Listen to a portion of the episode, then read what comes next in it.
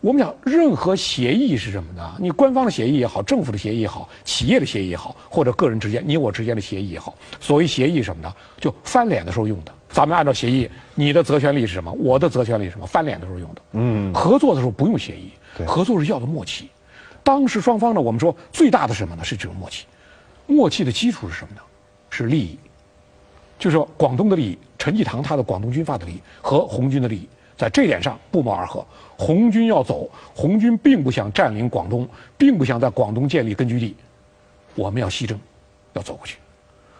陈济棠这太好了，你不进来，蒋军也跟着不进来，太好了，所以我让你走，你赶紧走。是在在这样的这个基础上达成协议，就陈济棠的核心是红军不要入粤，就广东的简称为粤嘛，红军不要进来。那么呢，就是当双方达成协议之后。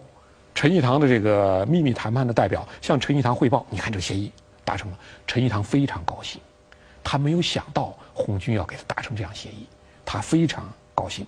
他要求下面，他直接给下面做了指令，只是在军师这级传达，说旅这级、团以下军官都不知道。但是就怕团以下的军官贸然行事，执行不好，执行不好出问题。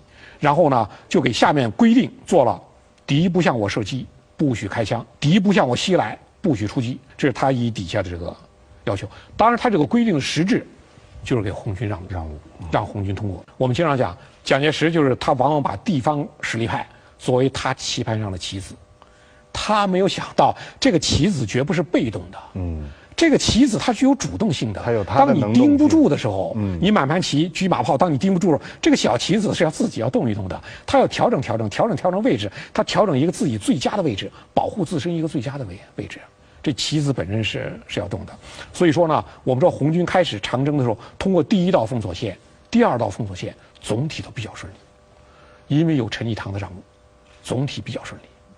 这两道封锁线都比较顺利，但是也出了点小麻烦，就是陈济棠的部下因为团以下军官不做传达，通过第一道封锁线的时候就出了点小问题，就陈济棠下面一个团长彭林生团长狂妄自大，他觉得红军过来了，红军过来了，我可以就说我可以抓一把再走，他想打一下，结果呢他就没有想到呢，红军当时过第一道封锁线的先锋是红一军团。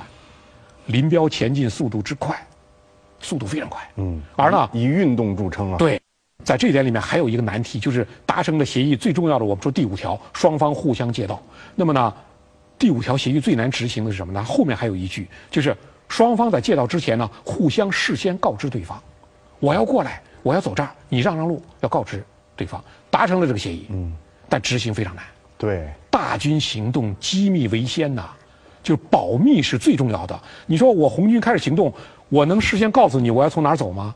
因为毕竟是你是军阀，我是红军，达成了协议，双方心里还不能够完全百分之百的相信对方。你真的给我让路吗？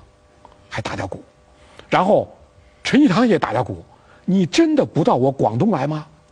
你会不会骗我？你说不定你要到我广东来，就双方都还是达成了协议，有基础的信任，但不是完全的信任，还有一些怀疑。所以说呢。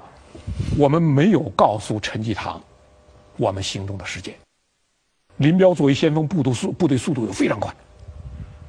这时候陈济棠下面一个团长想抓一把，打他直接跟红红一军团撞上，那就非常惨，就被打得非常惨。这个团打的就丢盔卸甲，伤亡很重，逃出来了。这个团，彭林生团长逃出来了，行李辎重损失也很大。然后呢，彭林生挨了他的军长于汉谋一顿臭骂，解职了，解除了职务。让你不要干，你要干；让你让路，你让路，让开了就让开了。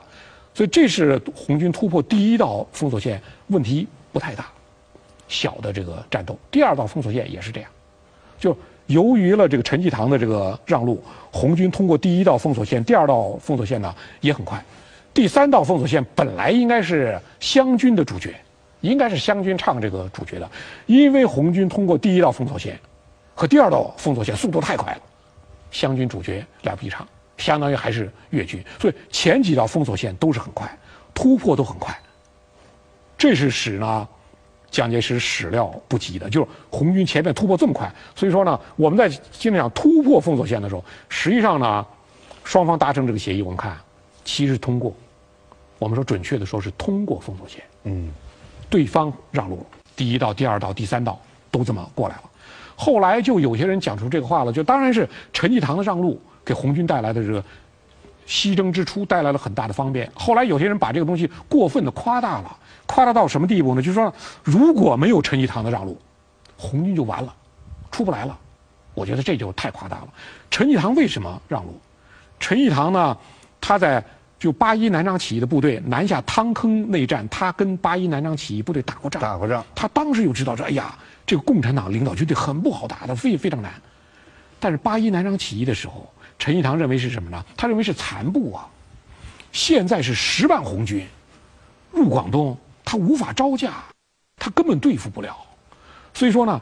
陈济棠让路不是出出自于陈陈济棠的革命觉悟，他不是这个问题，也不是出于陈陈济棠什么恻隐之心，他不是的，对，完全出于自身的利益，他与红军无法抗衡，红军入粤将要给他带来非常大的问题，所以说他在这种情况下让路，就是说陈济棠的让路实质不是为了红军，是为了他自己，对。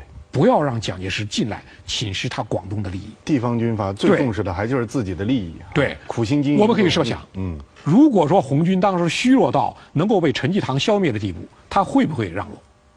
他肯定毫不犹豫地扑上来了。对，一口把你咬死，然后向蒋报功了。正是因为他吃不掉你，而且你可能对他带来很大的危害，这时候呢，让路就成为一种选择了。所以我我们在一方面讲，陈济棠的让路给红军带来了很大的方便。减少了我们的损失，提高了我们前进的速度，但是呢，也不能过分的夸大，把它夸大到如果不让路，我们红军就完了。我觉得这就说的太过了。嗯，当然就是对陈济棠的这个给红军的让路，给红军带来的便利，中国共产党是始终没有忘记他的。